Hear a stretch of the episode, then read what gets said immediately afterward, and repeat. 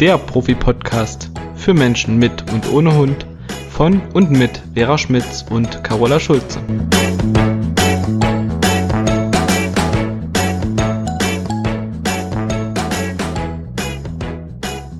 Einen schönen guten Morgen, liebe Carola. Einen wunderschönen guten Morgen, liebe Vera. Einen sonnigen guten Morgen kann ich dir schicken. Genau, deswegen sage ich es ja. Du hast mir schon gesagt, dass es bei dir so schönes Wetter ist. Bei mir ist das Wetter nur in der Wetter-App schön. Strahlend blauer Himmel und Sonnenschein. Aber in Wirklichkeit ist es hier grau und neblig und schweinekalt. Also ich hoffe mal, dass sie sich noch durchkämpft. Gestern hat sie es nicht geschafft, obwohl das auch schon so in der Wetter-App stand und ich mich total auf Sonne gefreut hatte. Hat es hier nicht geklappt bei mir. Es sei dir von Herzen gegönnt. Ja, danke. Deswegen schön. machen wir jetzt. Deswegen versuchen wir uns jetzt nur auf eine halbe Stunde zu beschränken, damit du gleich in der Sonne kannst. Ja, ich habe viel Sonne nötig nach meinem Schreck am Wochenende. Der Schreck am Wochenende, ja, jetzt werden sich natürlich die Zuhörer und Zuhörerinnen freuen. Was war das für ein Schreck? Ganz kurz nur. Ähm, Easy hat wohl eine äh, etwas aufgenommen, was für ihn nicht so gut war. Und ich war zweimal notfallmäßig in der Tierklinik. Er hatte neurologische Ausfälle, ganz merkwürdig sich verhalten und ob es nun eine Droge war, ein, ein irgendwie ein Medikament oder ein Gift, keine Ahnung. Auf jeden Fall hat der Spuk, Gott sei Dank, nach einer Nacht in der Tierklinik, war er am Montag dann wieder ganz der alte Toi Toi Toi und äh, Ja. hoffen wir mal, dass es jetzt auch keine langzeitigen Folgeschäden gibt, wovon ich ja nicht ausgehe, ne? Nee, da drücken wir alle ganz, ganz doll die Daumen und ja, dann wollen wir heute über ein Thema sprechen, ähm, was wir so noch nicht besprochen haben, hier und da vielleicht mal erwähnt haben. Und zwar das Thema Kind und Hund. Begegnet uns ja relativ häufig in der Praxis. Genau, so ist es. Und im Optimalfall kommen ja Kunden schon mal, die einen Hund haben und ein Kind erwarten oder in Planung ist. Im Optimalfall kommen die ja vorher schon mal zu uns und sagen das und wir können gemeinsam darauf vorbereiten. Ist das bei dir auch so? Ja, ähm, das ist auch so, aber es kommen mehr Kunden, die schon ein Thema haben mit Kind und Hund, wo dann ein Vorfall war und der Hund ja mit dem Kind irgendwas gemacht hat, was nicht so schön ist. Also das Schlimmste war mal ein junges Mädchen, die hat einen Golden Retriever, die war glaube ich 13 und ähm, die hat den von hinten äh, also umarmt, aber zu lange, zu doll. Er hat garantiert auch Anzeichen gezeigt. Und dann hat er die äh, ins Gesicht gebissen und die war ziemlich schwer verletzt. Und der Hund sollte direkt eingeschläfert werden. Boah, das ist mir ziemlich an die Nieren gegangen, dieser Fall, weil das war wirklich auch ein sehr netter Goldie. Aber in dem Fall war es wahrscheinlich so. Wir sind ja nicht dabei, wenn sowas passiert. Wir müssen es uns ja erklären und beschreiben lassen.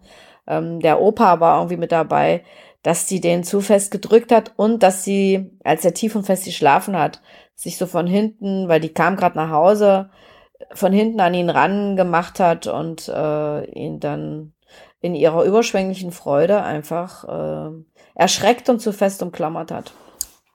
Ja, das war ein blödes, also wirklich richtig blöd und und alle haben dann im Umfeld sofort nach Einschläferung des Hundes verlangt. Also Merkwürdig. und wir sind ne? ja immer so, dass wir uns die, die, die Umstände erstmal angucken. Ja. Ne?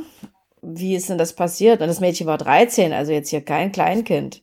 Eigentlich, ja, es war einfach blöd. Und es ist immer total wichtig, äh, den Leuten dann an der Stelle auch zu vermitteln, wenn ein Mensch die Körpersprache des Hundes einigermaßen gut lesen kann und weiß, dass es, bevor ein Hund zubeißt, in der Regel ganz viele andere körpersprachliche Signale gibt, ja, dann dürfte sowas eigentlich nicht passieren. Ja, jetzt muss man natürlich dazu sagen, dass bei manchen Hunden ist es ja tatsächlich so, die zeigen Anzeichen, aber die sind so schnell und so kurz, Ja, das stimmt. dass ein Mensch das manchmal gar nicht rafft. Nee, Jetzt mal Absolut. geschweige, geschweige davon, dass viele es ja gar nicht wissen. Aber manche Hunde, die, die, die, die knurren. Man muss ja auch mal sagen, es knurrt nicht jeder Hund. Und ich Nee. kann auch nicht jedem Hund beibringen, zu knurren. Apropos knurren, ne? es gibt ja immer noch Menschen, die denken, der Hund darf nicht knurren. Ja. Dem muss man das abgewöhnen, die kriegen dann Ängste. Sag ich immer, um Gottes Willen, ne? der kommuniziert doch damit. Unsere Aufgabe ist es, den nicht mehr in Situationen zu bringen, wo er knurren muss. So. Genau. Mm, Aber dass da wirklich teilweise immer noch dieses, dieses Ding besteht, dass der Hund das ja anzeigen muss, indem er knurrt oder die Zähne fletscht. Dass ne, dieses, der macht sich steif, der, der zeigt ein paar Sekunden einen starren Blick. Das ist eben noch in ganz vielen Köpfen nicht drin. Und das ist ja auch ein Genau. Anzeichen. Genau, das ist es halt, ne? Dass äh, der sich steif macht vorher und äh, diesen starren Blick zeigt. Das finde ich ganz wichtig, dass man das erkennt und dann an der Stelle sofort äh, die Aktion beendet. Und das hat dieser Golden Retriever bei dem Mädchen garantiert auch gemacht. Weil es gab bis dann keine Vorfälle und nichts, äh, wo man sich hätte Sorgen machen müssen. Aber in dem Fall war es ihm einfach zu viel. Und wenn ich mir vorstelle, es kommt jemand von hinten und wirkt mich, ähm, ja, würde ich auch aggressiv werden, hundertprozentig. Ja, wenn er gerade auch noch geschlafen hat und dann vielleicht auch Ja. in dem Moment so schnell gar nicht realisieren konnte, wer das war, dass das eben auch jemand Bekanntes ist, Mhm. wäre in einem Wachzustand ja vielleicht auch nicht geschehen. Aber da kommen manchmal so ein paar unglückliche Sachen zusammen, wo man, Ja. also ich fühle mich dann immer so ein bisschen als ein Anwalt der Hunde. Ganz genau, so geht's mir auch. Und ja, und wir wollen heute einfach drüber sprechen, ähm, was muss man denn als Erwachsener tun, um sowas zu verhindern? Und oberstes Prinzip ist da natürlich, dass man Kinder und Hunde nicht alleine zusammen in einem Raum lässt, sondern dass man da unbedingt dabei sein sollte. Weil Kinder sind impulsiv und oft unberechenbar und der Hund reagiert dann halt, indem er seine Sprache spricht und dann auch mal seine Zähne einsetzt, was ja unter Artgenossen, da die ja in der Regel dickes Fell haben, wenn es nicht gerade ein Nackthund ist, ähm, eine kurze Korrektur ist, die verstanden wird. Aber wenn so ein Hund in diese zarte Kinderhand reinbeißt, äh, ist das nicht witzig. Dann gibt es schlimme Verletzungen und die könnte man verhindern, wenn man dabei ist und äh, entsprechend Situationen verhindert oder vermeidet als Mensch. Ähm, genau, also ich würde ganz gerne mal damit anfangen, dass wir einfach sagen, was sind denn prinzipiell überhaupt schon Dinge, auf die man achtet, damit sowas möglichst erst gar nicht passiert und nicht in der Situation nur erkennt, sondern Mhm. ähm, welche Regeln kann ich denn aufstellen, wenn ich Kind und Hund habe? Ja, also das Thema wieder vorbeugen ist besser als heilen, auch an der Stelle ganz wichtig. Genau, denn wenn ich zum Beispiel, oder bei mir gibt es schon auch einige, die im Vorfeld kommen, wenn äh, die schwanger werden und haben einen Hund, worauf sie achten können, wie sie sich darauf vorbereiten können, dann gibt es immer so Sachen wie, dass auf jeden Fall der Hund strategisch ungünstige, strategisch ungünstige Liegestellen haben soll, also eher in einer geschützten Ecke, wo er A, sowieso sagen wir ja immer nicht alles beobachten kann, nicht den Blick durch die ganze Wohnung und in den Flur hat. Aber an der, an der Stelle geht es ja eher darum, dass er nicht an einem Platz liegt, wo die Kinder oder wo die Menschen sich permanent dran vorbei bewegen, denn aus Hundesicht ist freies, ungehemmtes Bewegen ja ein Privileg. Und was tun Kinder häufig? Sie rennen durch die Wohnung und gehen nicht gesittet wie ein Erwachsener. Und Genau. Dieses schnelle Bewegen führt natürlich auch mal dazu, dass ein Hund das Kind stoppen will, begrenzen will, Mhm. anhalten will. Mm, Ganz wichtig finde ich auch immer zu erklären, dass ein Kind im Rang nicht über dem Hund stehen kann, weil das wird ja auch noch häufig unterschätzt und das wird auch in vielen Hundesendungen, die man ja auch mal so im Fernsehen sieht, und ich rede jetzt nicht von Martin Rütter, sondern ich rede von anderen äh, Sendungen, die es ja auch gibt. Natürlich dürfen Kinder mit Hunden üben, keine Frage, die dürfen Sitz, Platz, Bleib und sonst irgendwas, aber meiner Meinung nach sollte keine Korrektur von einem Kind ausgehen. Niemals. Korrigiert wird unter Hunden immer von Rang hoch zu Rang niedrig. Und das ist Ja. in unseren Gruppen, in der wir leben, nehmen wir mal die Familie auch so. Die Ja. Erwachsenen korrigieren die Kinder und maßregeln die, ne? Jetzt halt anders als ein Hund das tut, aber äh, im verbalen Sinne halt.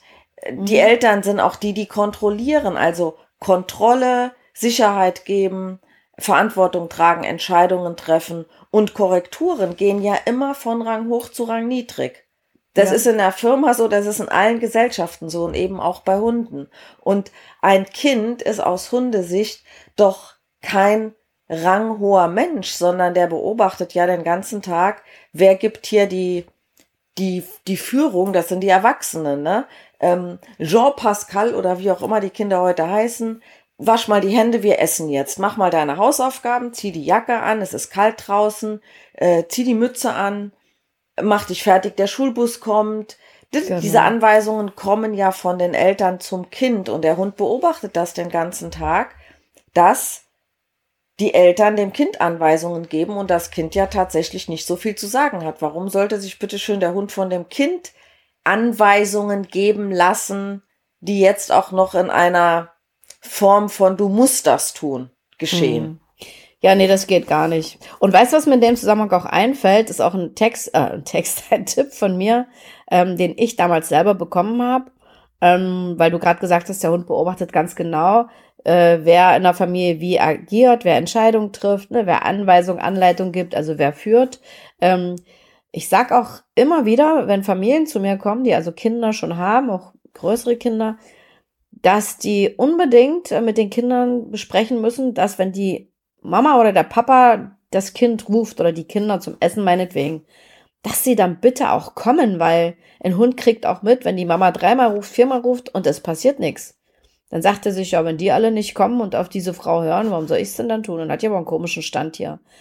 ähm, und dann knien die Eltern immer fast von mir nieder und sagen, oh, super Tipp, Dankeschön. Wenn ich denen das sage, das wird funktionieren. Das funktioniert doch meistens, weil die Kinder natürlich auch wollen, dass es mit dem Hund irgendwie läuft und so.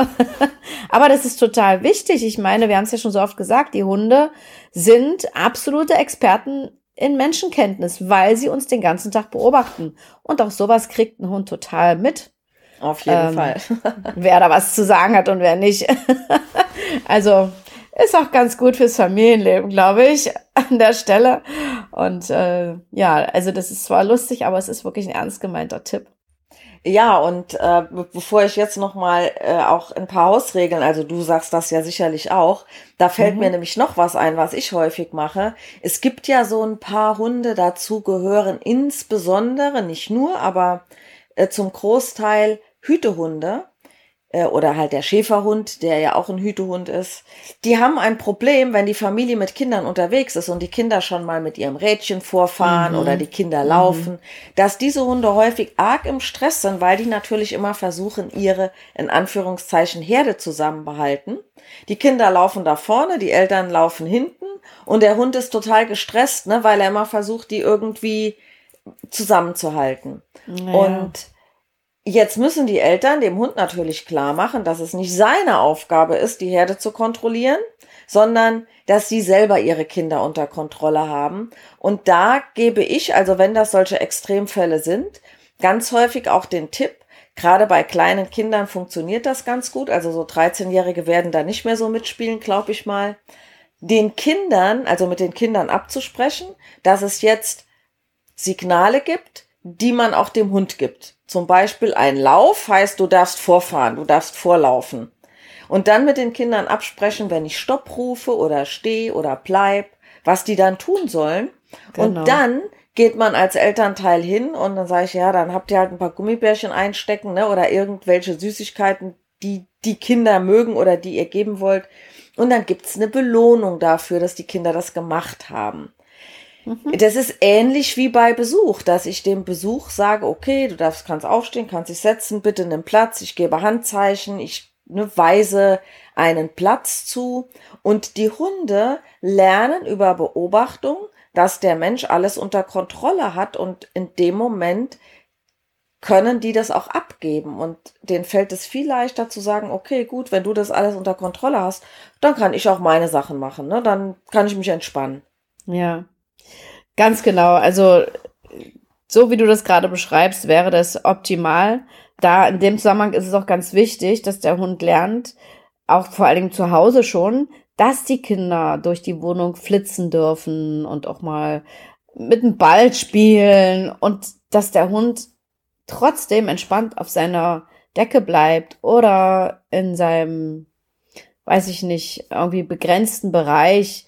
Äh, also eine Box empfehle ich auch immer gerne, gerade wenn so ganz kleine Kinder dabei sind, dass das Kind vom Hund geschützt ist und umgekehrt auch der Hund vom Kind, weil dann kann ich nämlich so ein Hund, das, also ein Kind, was da mal schnell mal hinkrabbelt, auch schnell wegnehmen, damit der Hund sieht, okay, meine Menschen sorgen dafür, dass das Kind mich hier nicht stört, weil so ein ganz kleines Kind zieht ja auch gerne mal an der Rute oder an Ohren oder was auch immer. Und ich hatte da mal eine total verrückte Situation bei einer Familie, die hatten zwei kleine, ich glaube, das waren Bolonka Svetnas, Rüde und Hündin.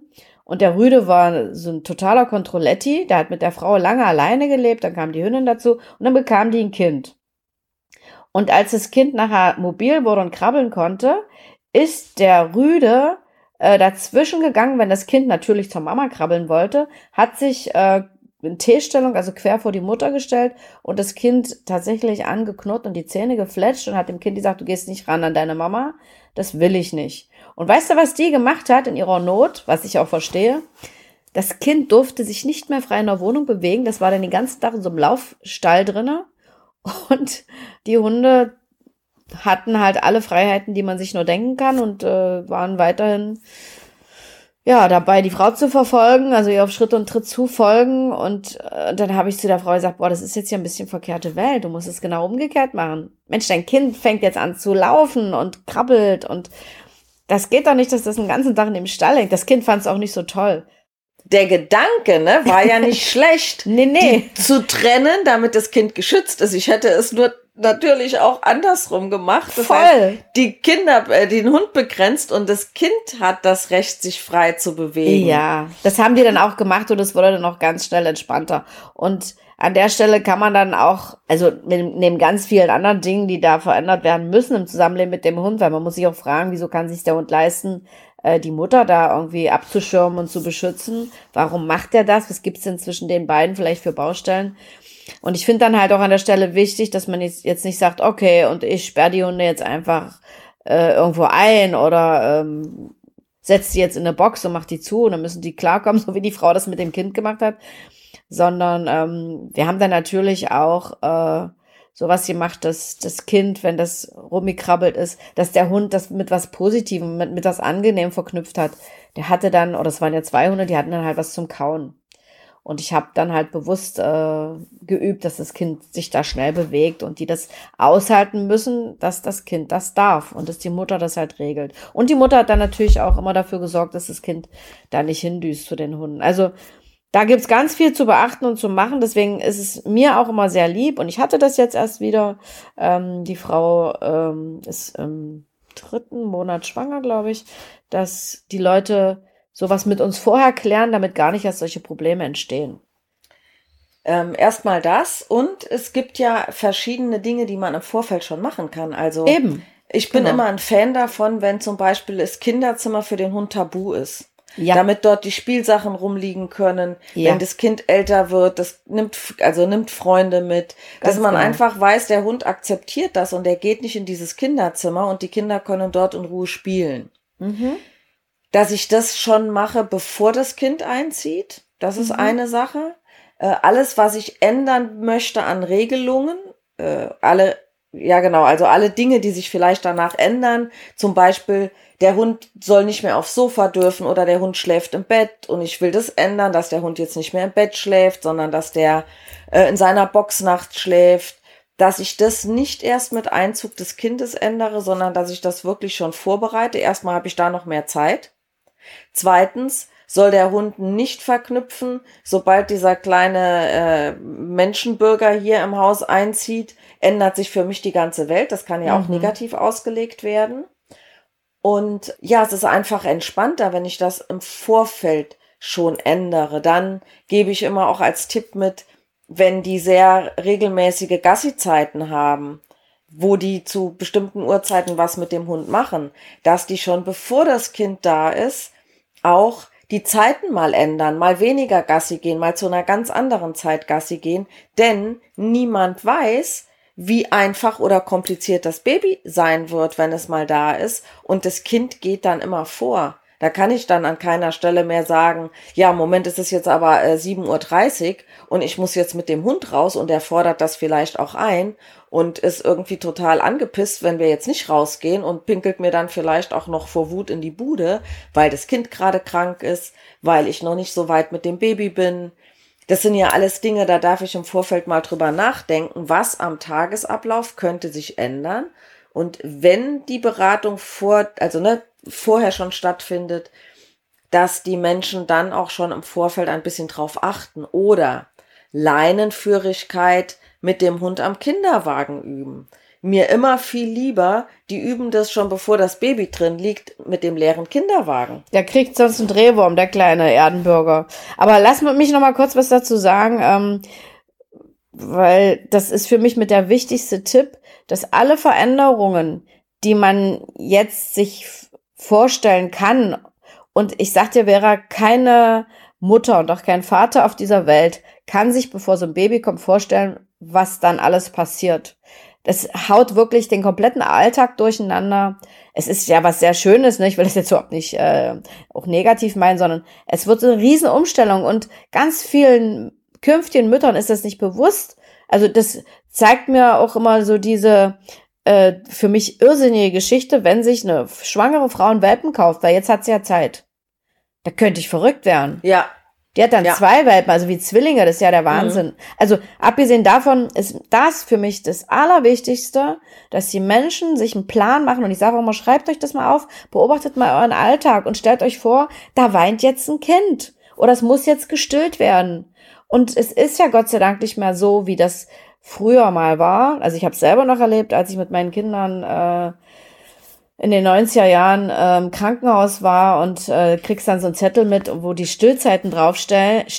Die habe ich direkt in die Tonne geschmissen, die Zettel, weil ich das so absurd fand, weil mir damals schon, und ich bin ja ein Mensch, der mal viel auf seine Intuition hört, damals schon klar war, ich habe doch keine kleine Maschine auf die Welt gebracht. Und ich bin auch keine wenn dieses Kind Hunger hat, still ich das, fertig. Und das habe ich durchgezogen, da bin ich super mitgefahren. Und wenn ich mir vorgestellt hätte, ich hätte bei meiner Tochter vier Stunden Zeit dazwischen gelassen, die war so klein, die hatte nur zweieinhalb Kilo, als sie geboren wurde.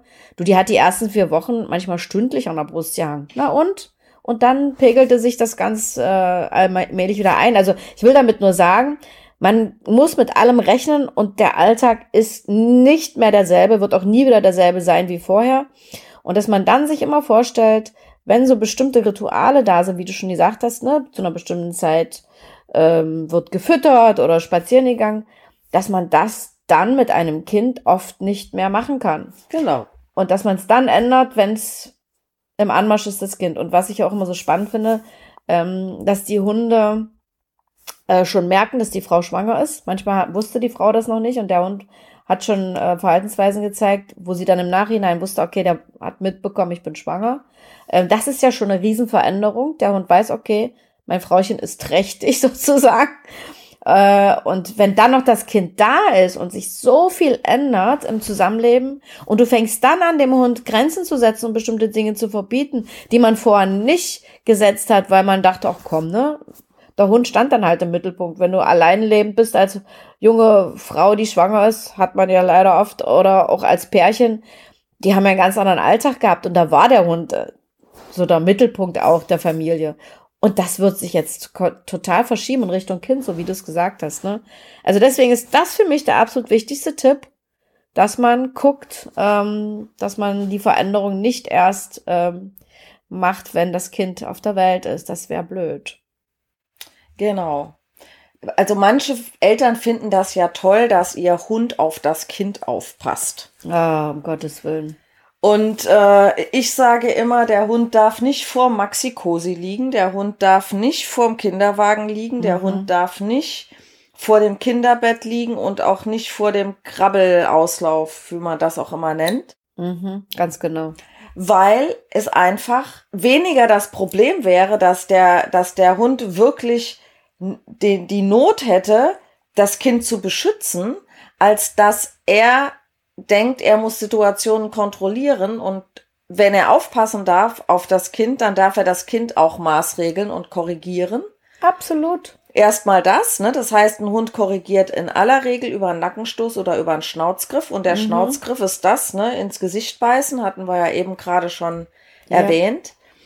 Und zum Zweiten geht es ja auch oft darum, die Kinder sind ja mit drei, vier, haben die ja häufig schon auch mal Spielkameraden da, Freundinnen. Ja. ja. Und wenn Kinder sich jetzt so ein bisschen kappeln und mal streiten und es wird mal ein bisschen laut, dann kann es auch sein, dass der Hund ruckzuck glaubt, er muss das eigene Kind beschützen und maßregelt das Besucherkind. Will auch kein Mensch haben.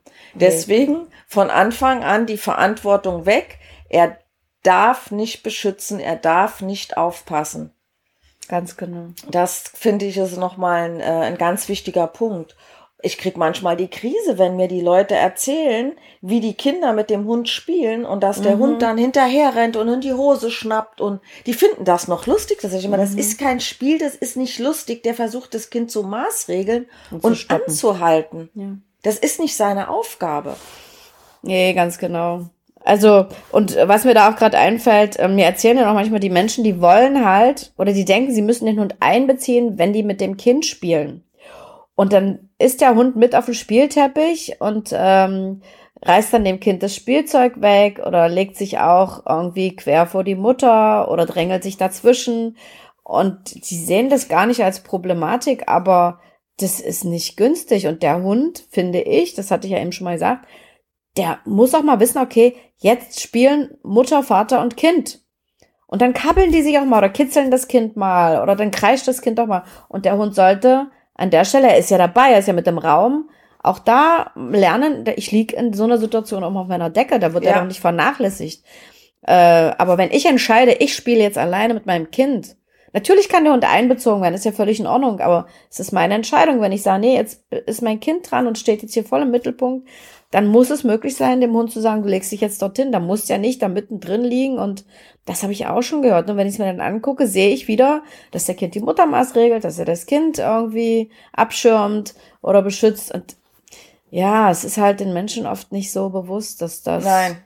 leider nicht günstig ist für diese ganze Geschichte. Und dann ist nachher das Geschrei groß, wenn was Blödes passiert. Ja, also ich bin sogar so, dass ich immer sage, ähm, den Krabbelteppich oder die Krabbeldecke oder was auch immer die Menschen dann benutzen wollen, auch schon bevor das Kind da alleine drauf liegt, dass diese Decke tabuisiert wird. Dass der Absolut. Hund lernt, ob da Spielzeug drauf Ja. liegt, ob da das Baby drauf liegt, was auch immer. Mhm. Er soll diese Decke, dieses Spielfeld, sag ich jetzt mal, einfach nicht betreten. Das ist tabu für ihn. Ja, Und das genau. kann ich ja schon mit ihm üben, bevor das Baby da ist. Wenn das Ding da irgendwo liegt, da gehst du nicht drauf. Ich hatte ähm, eine Kundin, die ist schon lange äh, Kundin bei mir, die haben jetzt zwei Kinder adoptiert, ein Gesch Geschwisterpärchen. Also erst war die das ältere Kind da, jetzt kam der Bruder noch hinterher.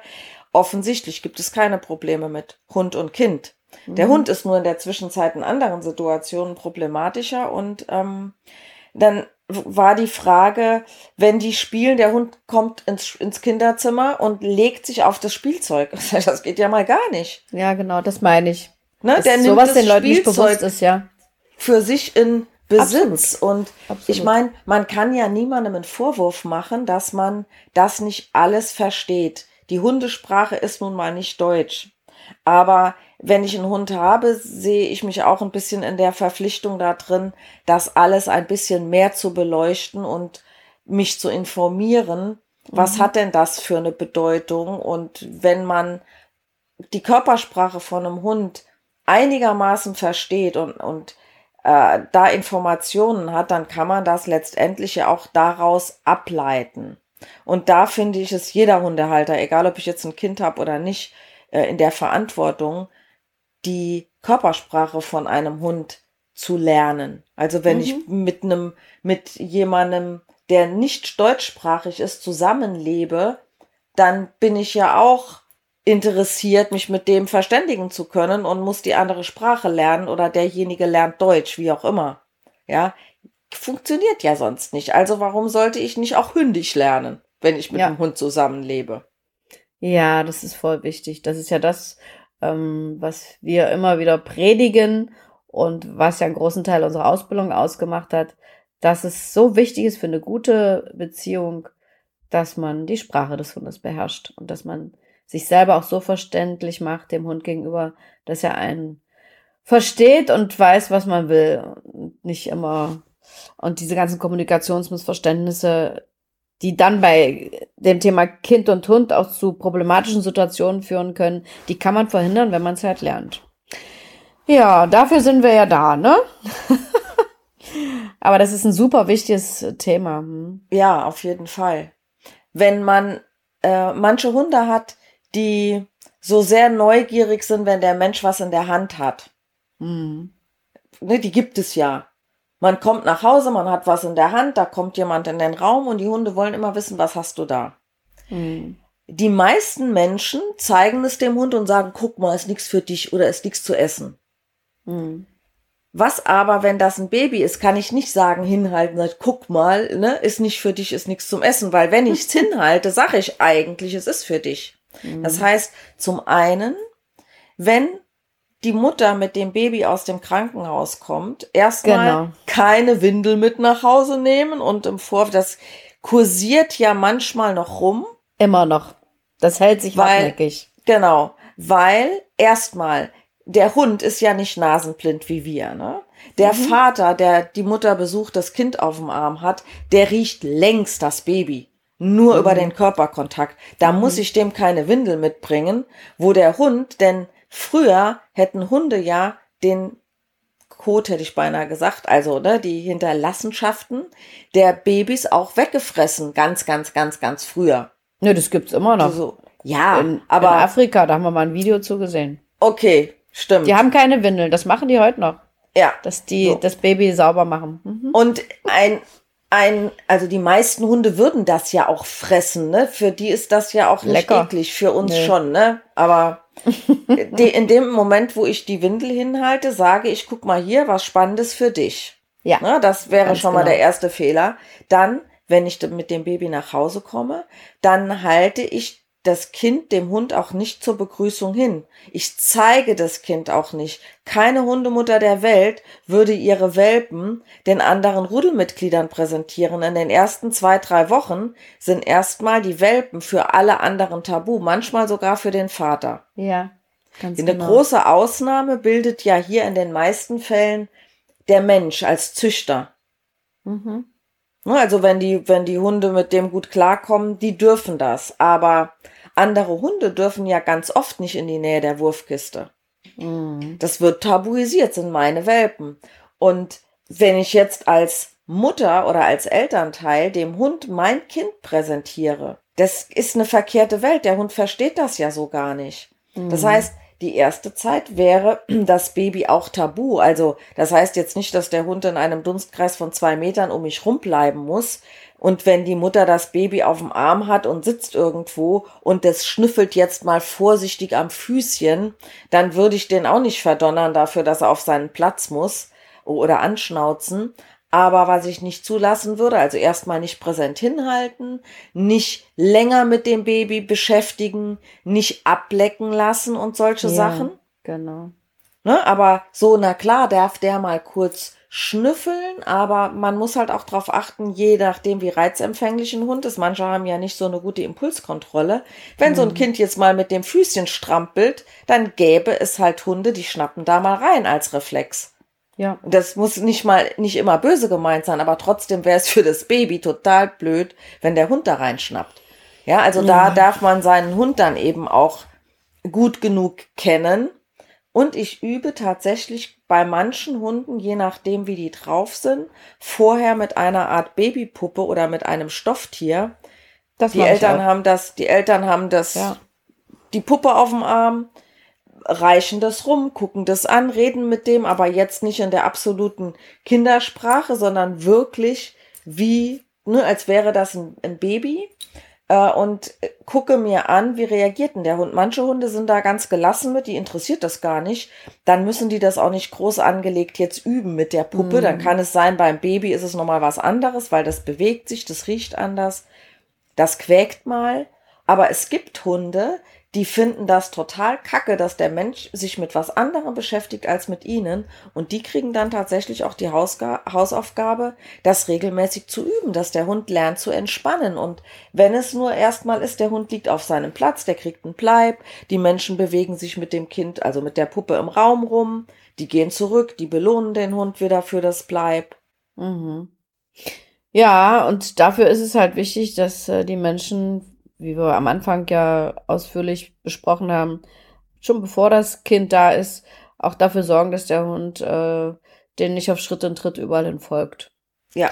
Und dann, wenn die nachher noch was auf dem Arm haben, ist es dann nochmal einen Zacken schwieriger. Und wenn es dann wirklich das Kind ist, dann kann es sein, dass der Hund sich dann für zwei Menschen verantwortlich fühlt und die kontrolliert. Und wir werden auch in einem der nächsten Podcasts nochmal über das Thema Kontrolle sprechen, weil du hast ja da eine Mail zu bekommen, eine sehr ausführliche.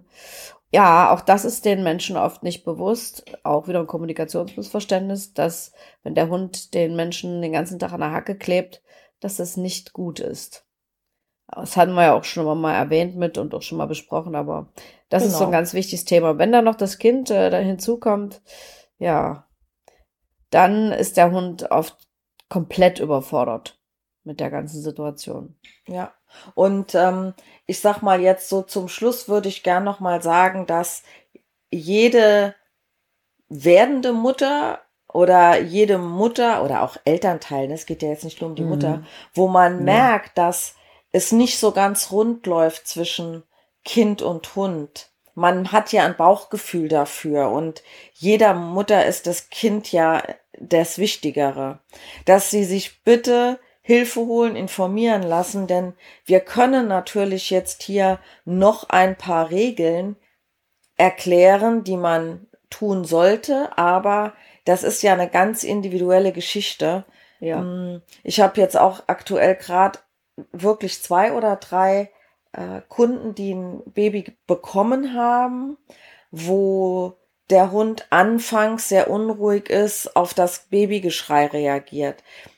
Das sind Sachen, die können sich, in den meisten Fällen ist das auch so, das legt sich relativ schnell, die Hunde gewöhnen sich daran, mhm. aber wenn man da jetzt nicht so richtig weiter weiß, bevor ich jetzt den Hund einfach nur ausquartiere, ja. ähm, dass man sich einfach mal Unterstützung nimmt, weil es kann ja sein, dass sich sonst irgendwas verstärkt und hier kann ich ja im Vorfeld schon sagen, okay, wenn ich merke, da läuft was nicht, dass ich mir individuelle Ratschläge für meine Situation mit meinem Hund einhole. Ne, das ist jetzt nur diese, diese groben Sachen, wo man wirklich sagt, das würde ich jedem Hundehalter empfehlen und jeder Hundehalterin, die äh, ein Kind erwarten oder ein Kind haben, dass es so grobe Regeln gibt, die keinem Hund schaden. Aber welche Ganz Probleme genau. es ne, bei jedem Einzelnen geben kann, das ist ja sehr individuell und unterschiedlich. Und äh, da sollte man sich dann auch noch mal Hilfe holen. Ich würde mal sagen, meine liebe Vera, das ist ein gutes Schlussplädoyer. ja, das sollte es auch gewesen sein. Ja, genau. Und dann freue ich mich auf unseren nächsten Podcast, den wir schon übermorgen aufzeichnen werden. Morgen? Mit Morgen? Ist heute Mittwoch? Ach heute Gott. ist Mittwoch, genau. Morgen, natürlich. Also, ja. Auf jeden spannend. Fall. Ja, und ähm, wir können es ja schon mal sagen, es ist mit einem Tierarzt, der sehr ganzheitlich arbeitet, der ganz viele spannende Ansätze hat, wie man auch alternativ mit bestimmten Symptomen umgehen kann und was es da alles für Möglichkeiten gibt. Das besprechen wir morgen mit Dirk Schrader. Genau. Aus äh, Hamburg. Den wir ja auch bei der, wir hatten ja die die Folgen äh, Gebührenordnung für Tierärzte und äh, Ernährung. Ernährung. Da hatten wir ja hatten wir ihn schon erwähnt und genau. Du hast es ja äh, in die Hand genommen und hast ihn kontaktiert ja. und ich habe ihn eingeladen. Freue mich total. Ich, ja. Auch. Und er hat sofort zugesagt und genau. ja, da bin ich auch sehr glücklich drüber. Und dann können wir vielleicht auch ähm, ein paar Dinge besprechen, die wo es besser ist, nochmal mit dem Tierarzt ein bisschen tiefer einzusteigen. Und da freue ich mich auch riesig, weil wir sind ja beide Fans davon, äh, auch mal über den Tellerrad zu gucken und nach Alternativen zu suchen. Und wir hoffen einfach, dass das für unsere Zuhörer und Zuhörerinnen auch ein spannendes Thema wird. Und ja, Bis dahin, ich freue mich, liebe Vera. Ich wünsche dir noch einen zauberhaften sonnigen Tag. Ich glaube, bei mir scheint sie jetzt auch, ja? Sehr schön. Dann sehen wir uns morgen ja schon wieder. Juhu. Dieser Podcast wird jetzt am Freitag ausgestrahlt. Okay, das äh, werden die Zuhörer ja dann äh, danach hören und der andere kommt dann eben in der Woche später. Genau. Euch Zuhörerinnen und Zuhörern vielen Dank wieder für eure Zeit, die ihr uns spendet und seid gespannt. Es kommen noch ganz viele spannende Themen von uns.